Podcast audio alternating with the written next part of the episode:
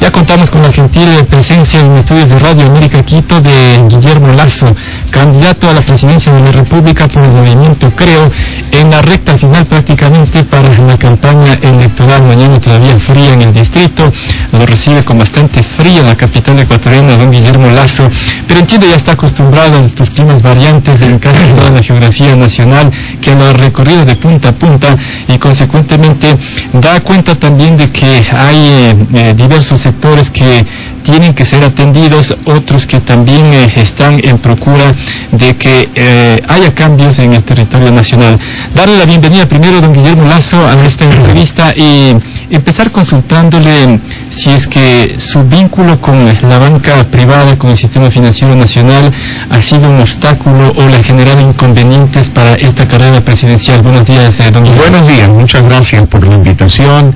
Acabo de llegar de Guayaquil en esta mañana un poco fría y sombría, eh, que no es usual en Quito. Siempre estas bellas mañanas de soleadas uno las extraña de, de cielo totalmente azul. Con relación a su pregunta, le diría que no. Han intentado una campaña sucia, sí, vinculándome con actividades que yo nunca realicé. Han desarrollado una campaña sucia, sí, una campaña que se puede inclusive llamar de incitación al odio por la profesión que ejercí de banquero. Pero yo fui un banquero que respetó la ley, la ética, la confianza del público. Yo no fui de los banqueros que quebró bancos y que luego lo nombraron ministro de Agricultura en este gobierno. Es decir, ahí se ve el doble discurso del el candidato Correa cuando en el 2006 me visitó en mi casa y me dijo, usted es un banquero serio, un banquero honesto, un patriota. Y claro, ahora dice que yo he sido vinculado a la decisión del feriado bancario, lo cual es falso. Y él nombra como ministro de Agricultura a Ramón Espinel, quien eh, ese sí quebró un banco, el banco del agro, Finagro. Por lo tanto, eh, ahí se ve claramente su doble discurso. Y hoy lo tiene como representante ante el Fondo Monetario Internacional en Washington. Acá habla mal del fondo, pero envía a un banquero que quebró un banco como representante del Ecuador ante el Fondo Monetario Internacional para vincularse con el Fondo Monetario Internacional. Por otro lado, también han querido eh, desarrollar una campaña sucia porque fue gobernador en el gobierno de Maguat. Sin embargo, vea el doble discurso. Ivonne Baki, la actual presidenta de la Comisión del Yasuní, que viaja a costa de todos los ecuatorianos por Hollywood, Las Vegas, por Nueva York, dice que a recaudar fondos, gasta dinero de los ecuatorianos, no recauda un solo centavo. Fue embajadora de Maguat en Washington. Fue también ministra de Industrias en el gobierno de Lucio Gutiérrez. Es ella la que se gastó 16 millones de dólares en ese concurso de Miss Universo, donde con gran novedad trajo a Donald Trump. ¿Y qué significado eh, traía Donald Trump o qué significaba para el Ecuador Donald Trump? Absolutamente nada, pura frivolidad y ahora presidenta de la Comisión del Yasuní. Y así podemos hablar de una distinguida y respetable dama como Natalie Selly, quien fue funcionaria del gobierno de Maguat, quien también fue funcionaria de un banco que quebró en la crisis del 99. Y hoy es embajadora de este gobierno ante Washington. Por ejemplo, la ministra Doris Solís, quien fue ministra de Lucio Gutiérrez. Por lo tanto, ahí hay un doble discurso y sobre todo un doble discurso también cuando dicen no queremos volver al pasado. ¿Y quiénes son pues ellos? El pasado, porque ya han gobernado seis años y los funcionarios de este gobierno pertenecieron a ese pasado que tanto critican con ese doble discurso. Hablando de eh, seis años en el poder, el señor Lazo, hay que eh, terminar con el hiperpresidencialismo que dicen muchos sectores le hace daño al Ecuador. Hay que descorrealizar a la sociedad ecuatoriana. Tenemos que vivir en democracia, no vivir bajo el concepto de una hacienda, con un caudillo o un capataz que pretende controlar todos los poderes del Estado. Es inaceptable la declaración que hace el candidato Correa diciendo que la justicia depende de él. Ni siquiera dice del presidente de la República, dice de él, porque el dinero se lo doy yo, dijo él. No, no, si el dinero no es de él, el dinero no es del gobierno siquiera, el dinero es de todos los ecuatorianos que de acuerdo con la Constitución y la ley, tiene que entregárselo a la Corte Nacional de Justicia. Y yo llamo la atención al presidente de la Corte Nacional de Justicia, que es el presidente de una función independiente del Estado, que debió haber salido en defensa de esa autonomía, de esa independencia, y se ha quedado mudo frente a semejante declaración que demuestra claramente que el presidente quiere controlar todas las funciones del Estado. Por eso, el próximo domingo tenemos la oportunidad del cambio para decir, vamos por la democracia, vamos por la libertad en el Ecuador, la libertad de expresión, la libertad de un joven por optar la carrera universitaria que él quiera. Y repito, la libertad de los adultos ecuatorianos, esa pequeñita, pequeñita libertad de querer tomar cerveza el domingo si les place, si les place. Señor Lazo, eh, no hay que ir a una reelección inmediata, sino después de un periodo. Esa es mi propuesta, porque si no hay la tentación de usar todo el aparato del Estado, como ha sucedido en esta Pero elección. cuatro años para cumplir un programa de gobierno. Eh, es que, es que ahí viene el tema. Cuando hablamos de democracia, cuando hablamos de institucionalizar el país, no es necesario que una persona se perenice. Hay cuadros que se tienen que ir renovando y otros que tienen que venir continuando. Lo importante es que las políticas públicas se mantengan, que se fortalezcan las instituciones y continúen las instituciones, no la persona, la persona es secundaria. Por eso, insisto, hay que descorreizar a la sociedad ecuatoriana para que impere la democracia, impere la libertad en el Si Ecuador. usted gana la presidencia, dará un paso al costado luego de cuatro años. Por supuesto que sí. Si no hay reforma constitucional, ese es mi compromiso. Y si hay reforma, debo de cumplirla. Mire lo que sucede hoy. Hasta los medios de comunicación incautados, que antes se llamaban del grupo Isaías, hoy pareciera ser que han pasado a manos del grupo Correa. Porque ahí, ahí sí cometen los pecados de los que ellos quieren acusar a los medios independientes, donde hay periodistas honestos y serios como Alfredo Pinargote, Jorge Ortiz, como usted, como Carlos Vera, como Yaneri Lustrosa y otros periodistas más serios. En cambio, en esos medios que parecieran ser los medios del grupo Correa, ahí sí hay periodistas correístas, no periodistas Señor Lazo, dentro de su programa de gobierno se plantea también eh, enviar eh, un proyecto de ley a la Asamblea Nacional para reducir impuestos en una suma aproximada de dos mil millones de dólares, pero ¿cómo suplir esa cifra? Porque estamos hablando de que gran parte de las rentas que ingresan al fisco ecuatoriano sirven para otros proyectos, otras causas nobles y en gran medida también para pagar el, el sueldo de los burócratas que asciende a casi 17 mil millones de dólares. Yo le voy a decir a usted algo. No vamos a sacrificar un dólar en inversión en salud, en inversión en educación, en el programa Manuel Espejo, en las becas de los jóvenes, los mejores jóvenes estudiantes del Ecuador, tampoco en sueldos de la real burocracia ecuatoriana, ¿No va a haber despidos? eh, de la real burocracia ecuatoriana. No va a haber. Pero yo le quiero decir y quiero reflexionar con usted y con todos los radioyentes. Cuando yo hablo de dos mil millones de dólares, es apenas el 17% de la recaudación tributaria. Y en segundo lugar, cuando yo hablo de cómo compensar los 2.000, hablo de que apenas el 3% del presupuesto del Estado vamos a tener que ahorrar en gastos y los otros mil millones de dólares compensarlos con los ingresos tributarios que va a generar la actividad económica incremental.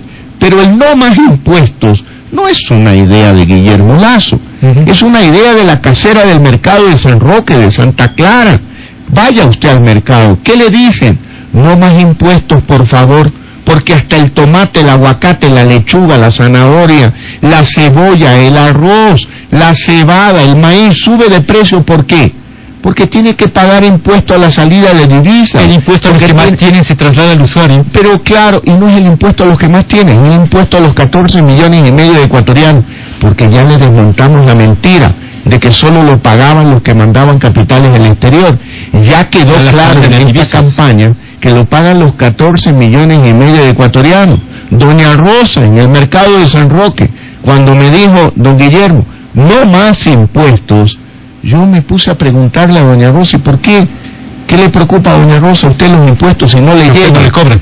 No, y me dijo, ¿cómo que no me llegan? Aquí viene el proveedor de carne importada Y él me ha enseñado cómo paga el impuesto a la salida de divisas, ese 5%. Y así mismo, pues el que vende, el que produce tomates dice, pero si yo tengo que importar insumos agrícolas y, eso también paga el 5% de impuesto a la salida de divisas. Y también paga cuando usted importa una plancha, un televisor, un plasma. Por lo tanto, ese 5% que nos metieron el cuento diciendo que solo lo pagamos los bancos, que quede claro. Pero eso se debe a la especulación financiera, dice el presidente Correa. Pero ha sido falso. No era verdad porque apenas el 0,83%, menos del 1%, lo pagan los bancos. El 99% lo dijo don Carlos Mar Carrasco, que es un buen técnico. Él dijo, el 99% lo pagan las sociedades. ¿Quiénes son las sociedades? Las empresas, cuando importan todo lo que se importa en el Ecuador.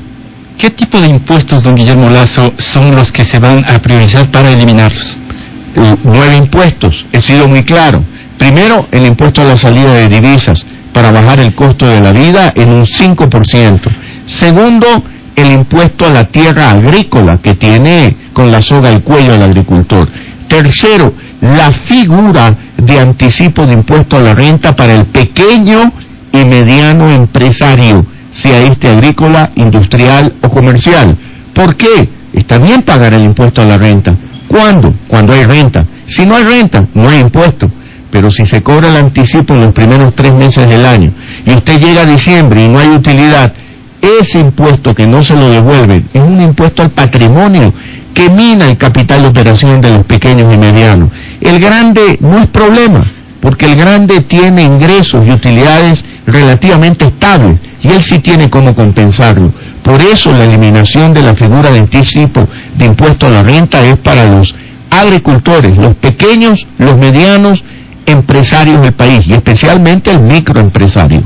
En lo que respecta al Tratado de Libre Comercio, eh, don Guillermo Lazo, eh, se ha satanizado en mayor medida este tipo de acuerdos comerciales y consecuentemente al parecer estamos a la cola de otros países como Perú y Colombia, países vecinos. Eh, ¿La política comercial va a dar un paso atrás o cómo va a manejarse? Vamos a dar un paso adelante, más con Ecuador en el mundo más mundo en el Ecuador, con acuerdos comerciales que los vamos a negociar sobre la base del interés de los ecuatorianos, sin complejos ideológicos, sin complejos personales, porque lo que queremos es cambiar la matriz de pensamiento del sector productivo, no la matriz productiva del país, la matriz del pensamiento, para que los sectores productivos del Ecuador miren en el mundo la oportunidad para desarrollarse, para crear empleo y generar oportunidades para la familia ecuatoriana. Pero los TLC son eh, eh, propicios para el Ecuador.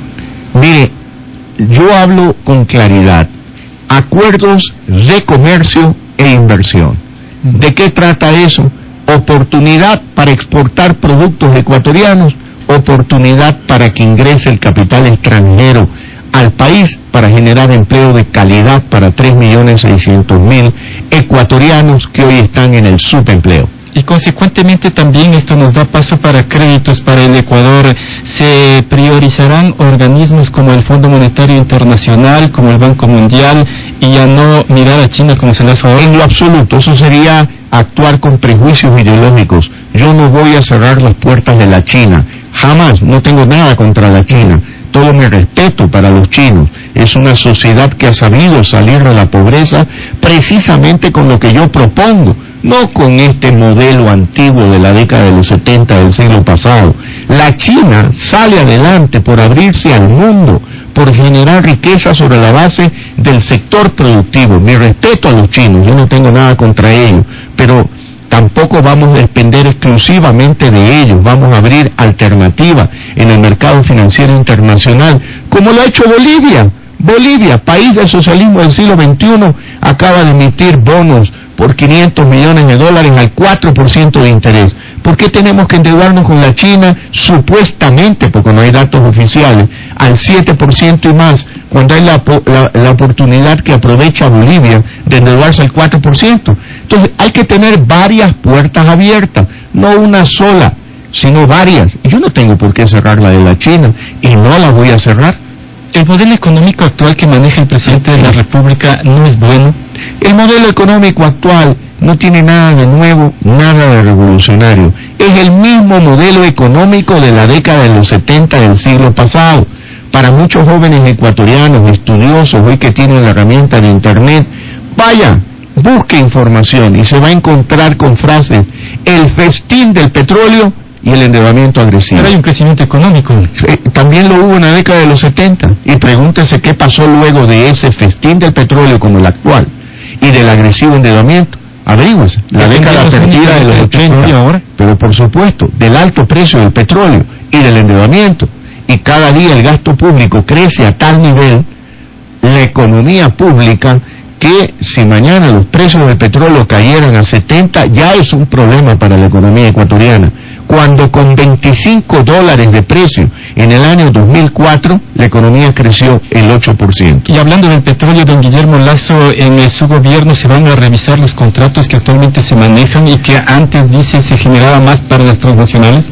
Eh, vamos a revisar muchos contratos. Por ejemplo, la venta del petróleo a través de las empresas chinas, porque queremos ver si nos están haciendo chinos o son legítimamente chinas porque nosotros queremos romper las cadenas, unas cadenas de corrupción que les gusta bailar al ritmo de 440 y Juan Luis Guerra en fiestas privadas en Miami, las vamos a romper porque vamos a negociar el petróleo ecuatoriano a través de los medios de comunicación, que un canal de televisión firme, para eso está un canal público, para eso está, no para hacer campaña sucia contra quien piensa diferente al gobierno, sino para que mañana transmitan en vivo la subasta del petróleo del Ecuador. Eso voy a hacer yo en mi gobierno, para que todos los ecuatorianos vean si realmente son chinos los que compran el petróleo o aquellos que nos quieren hacer chinos a los, los ecuatorianos. ¿Los contratos de participación se revisarían entonces? Los contratos de participación, no, yo no voy a revisar ningún contrato que perjudique al Ecuador eso téngalo por seguro, en lo absoluto. Pero yo sí voy a revisar los contratos, aquellos que buscan participaciones ilícitas a favor de los, de los que nos quieren hacer chinos en el Ecuador. ¿Y bajo qué mecanismo, don Guillermo Lazo, se podría incrementar la productividad y la producción de petróleo en nuestro país? Mire, yo le digo algo, dos planteamientos hechos al país. En materia económica, despetrolarizar la economía ecuatoriana en materia política, descorreizar a la sociedad ecuatoriana. En materia económica no significa no explotar petróleo, mm. sino diversificar la economía, poner los ojos al campo, en la agricultura, en la ganadería, en la floricultura. Por ejemplo, ¿qué necesita hoy la agricultura? Eliminar el impuesto a la tierra agrícola eliminar la figura de anticipo de impuesto a la renta, llevar agua al campo, llevar tecnología, capacitación, crédito oportuno, de largo plazo, desde el Banco Nacional de Fomento, pero que no estafen pues a los agricultores, haciéndoles firmar documentos en el Banco Fomento y luego el dinero no le llega a ellos, sino a ciertos vivarachos que ni siquiera ha progresado una investigación adecuada para conocer quiénes están perjudicando a los pequeños agricultores del país. Antes de ir a esos temas productivos, eh, don Guillermo Lazo, pasar por el tema energético de la construcción de la refinería del Pacífico, esto que está eh, avanzando, si se quiere, a paso lento, pero ¿cuál va a ser su posición frente a esta refinería? Recordemos que ya, ya han pasado seis años de este gobierno. ¿Usted se acuerda aquella imagen cuando vino el coronel Hugo Chávez? Y con bombos y platillos se reunió con el candidato Correa allá en el Arrojo. Recuerda usted cuando hubo el incidente con Marta Roldós. De eso han pasado ya algunos años y con un discurso grandielocuente nos dijeron que ya en el 2013 se inauguraría la, la, la refinería del Pacífico. ¿Y qué ha sucedido? 600 millones en la compra de tierra y solo en el movimiento de tierra. Pero es una inversión y el resto, Y el resto nanay, pero lleva atrasado. ya el coronel Chávez se ha enfermado, eh, Venezuela no está poniendo el capital que dijo que iba a poner y ahí está ese proyecto paralizado. Es necesario construir una refinería, pero vamos a analizar el proyecto para dimensionarlo a la realidad del Ecuador, porque ya supuestamente ese gran socio venezolano ya no existe, pues ya no existe. Ya hasta el coronel Chávez no existe en el Pero gobierno. Pero con esta refinería se ahorrarían millones de dólares. claro que lo haríamos. Por supuesto que vamos a trabajar pero con sinceridad, pues. Pero vea usted que no hay nada, pues. Ya han pasado más de cuatro, cinco años de aquel anuncio y no hay nada. En temas de agrarios de don Guillermo Lazo, ¿usted coincide entonces con muchos sectores de que este gobierno está en deuda con eh, el sector agrario? Pero si el propio candidato Correa dice que está en deuda con el sector agrícola, pero han puesto de ministro de Agricultura, primero a uno que quebró un banco agrícola. No hay estabilidad en el año 99. Después a un poeta que debe escribir muy lindos poemas, pero no distingue entre una vaca y una bicicleta. ¿Cuál es la salida entonces? Ponerle ministro de Agricultura a un verdadero agricultor que conozca de agricultura, que conozca de ganadería. ¿Cómo puede ser posible que en un año de gran cosecha de maíz se permitió la importación de maíz y el quintal de maíz se cayó de 18 dólares a 8 dólares? Seguramente benefició a dos, tres empresas, pero perjudicó a gran cantidad de pequeños agricultores ecuatorianos. Así no se juega, pues. Eso es un juego sucio. ¿Contra quién? Contra los agricultores. Por un lado, el Banco de Fomento les da crédito considerando que venderán la cosecha alrededor de 15, 16, 17 dólares el quintal de maíz, el propio dueño del Banco Fomento, el Estado a través del gobierno, permite la importación, cae el precio a 8 dólares, no pueden vender la cosecha y ahora les quieren quitar las fincas. Eso es un juego sucio, absurdo, equivocado, por decirlo menos, tramposo de parte del Estado con el agricultor ecuatoriano el tiempo nos queda siempre corto. Eh, el candidato de movimiento creo en la parte final. ¿Cuáles van a ser sus primeras 10 acciones durante sus primeros meses de gobierno? Yo le quiero decir algo, ya que usted me dice que el tiempo es corto, ya vamos a concluir. El otro día un periodista me dijo, vea, cierto es que hay ocho candidatos, pero la verdad es que en las últimas cuatro semanas queda claro, queda claro que aquí esto se decide entre Correa y Lazo no hay más. Y yo le contesté, más allá de dos nombres, lo que se juega en el Ecuador es la alternativa de dos modelos. El uno ya lo conocemos, el de los últimos seis años. Impuestos tras impuestos, diez reformas tributarias en cinco años. Restricción de las libertades de expresión de los estudiantes para ir a la universidad, de los adultos para tomar cerveza un día domingo. Restricciones en cuanto a la democracia con declaraciones que claramente pretenden hablar de un poder único en el Ecuador, desafiando las teorías de Montesquieu. Más impuestos, menos empleo. Vea la seguridad, se acaban de escapar 19 reos de alta peligrosidad del centro de detención La Roca de Guayaquil. ¿Usted cree que eso es un ambiente de seguridad en el país? No, abunda más de lo mismo, inseguridad en el Ecuador. Por lo tanto, ya conocemos ese modelo. ¿Y qué represento yo? El cambio, la esperanza, menos impuestos, más empleo, apertura al mundo para generar oportunidades, seguridad para trabajar de la mano con la Policía Nacional, sin pelearnos, sin producir eventos como los que sucedieron el 30 de septiembre del 2010, trabajar de la mano con la justicia, teniendo claro que la justicia está para capturar a los delincuentes, capturar a los corruptos y no perseguir a los opositores del gobierno. Señor eso es lo que nos espera. Por eso, el 17 de febrero, el próximo domingo, tenemos la alternativa de votar por el cambio. No desperdicien su voto. Voten útil, vote por los candidatos de Creo, vote por las listas 21 de Creo. En cuanto a su pregunta de las 10 primeras acciones, le voy a decir, la primera acción es enviar al Congreso Nacional la reforma a la ley un proyecto de ley tributaria para eliminar nueve impuestos, para crear las zonas francas de salud y también los estímulos tributarios para estimular el turismo en el Ecuador. Esa es una de mis primeras acciones. La segunda, me reuniré con el alto mando de la Policía Nacional para ejecutar todas las acciones conducentes a fortalecer la seguridad en el Ecuador y será un tema de agenda de trabajo diario del presidente de la República. Tercera, acción, vamos a trabajar para enviar misiones al exterior. Tendré un negociador por cada región del mundo, uno por Estados Unidos, uno por Europa, uno por el Asia, para tener en el menor tiempo posible los acuerdos de comercio necesarios para compensar las desventajas competitivas que hoy tiene el Ecuador versus otros países de la región. Cuarta acción, trabajaremos en la desburocratización de todo lo que tenga que ver con inversión en el país, simplificando los trámites para crear compañías, para sacar registros sanitarios, para licencias ambientales. Quinto, vamos a trabajar en el sector salud para fortalecer los sectores en la atención primaria de salud. Pero no solo en Quito y Guayaquil, vamos a trabajar para descongestionar, eh, descentralizar y poner, expandir la acción del Estado en las zonas rurales en materia de salud. En materia de educación también vamos a convocar al maestro ecuatoriano que merece respeto.